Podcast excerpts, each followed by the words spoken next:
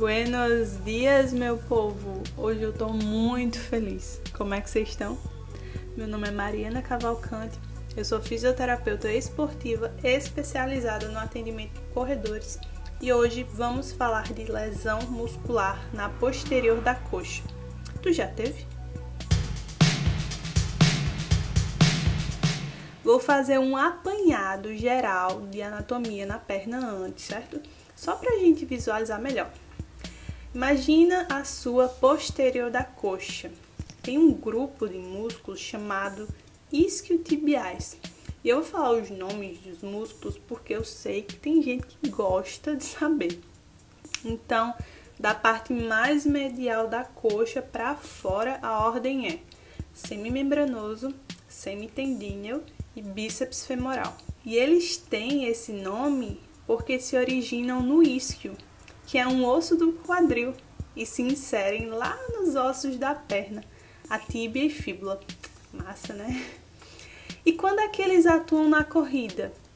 São basicamente dois momentos. Primeiro, quando você está colocando o pé no chão, que é a fase de contato inicial, e no meio da passada, que é a fase de resposta à carga.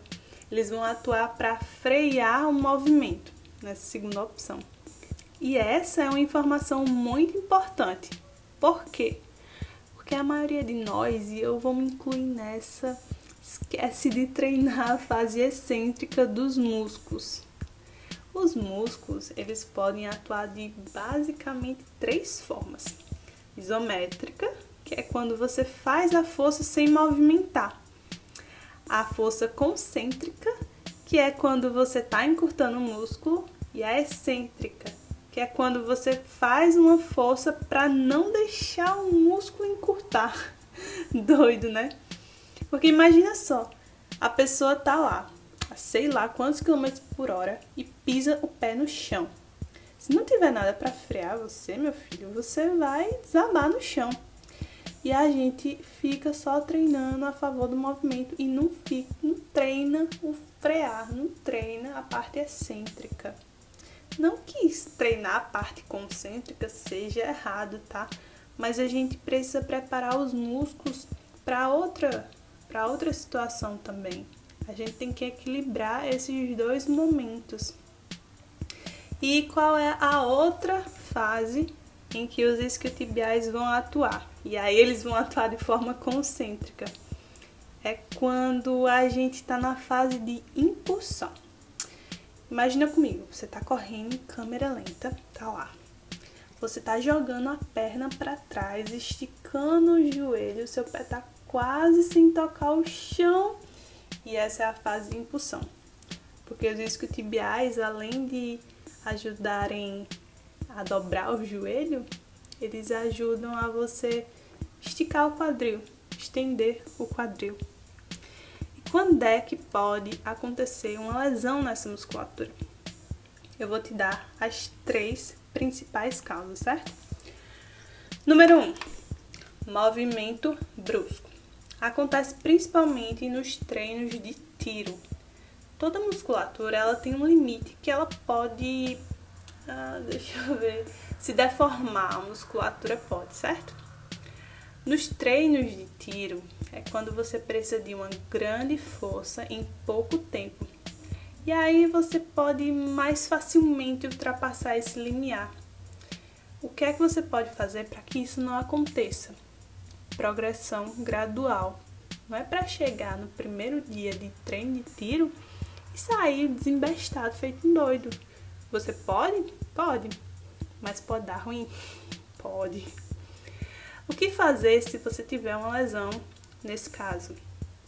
Para o treino, coloca gelo e me liga.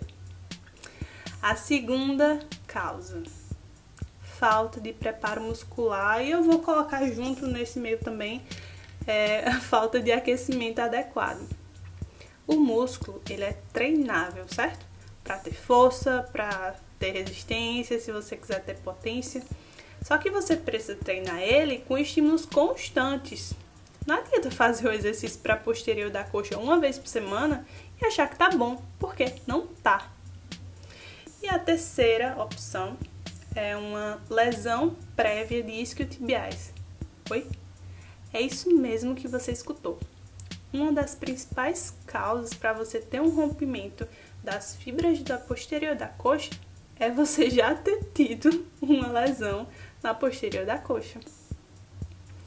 Porque isso vai aumentar cerca de duas vezes a chance de você ter novamente uma lesão. E o que fazer para isso não acontecer? Não se lesione. É óbvio, né? Ai, meu Deus do céu. O que fazer se você tiver uma lesão? Fisioterapia. Pra ontem, tá? Por hoje é só. Eu espero que vocês tenham gostado, porque eu me diverti muito fazendo esse episódio. Não esqueça de seguir o podcast e também me seguir no Instagram, o a.maricavalcante. Tem lá mais sobre lesão de posterior da coxa e eu vou deixar o link na descrição desse episódio, um post que eu fiz recentemente. Confere lá. Beijo e até a próxima!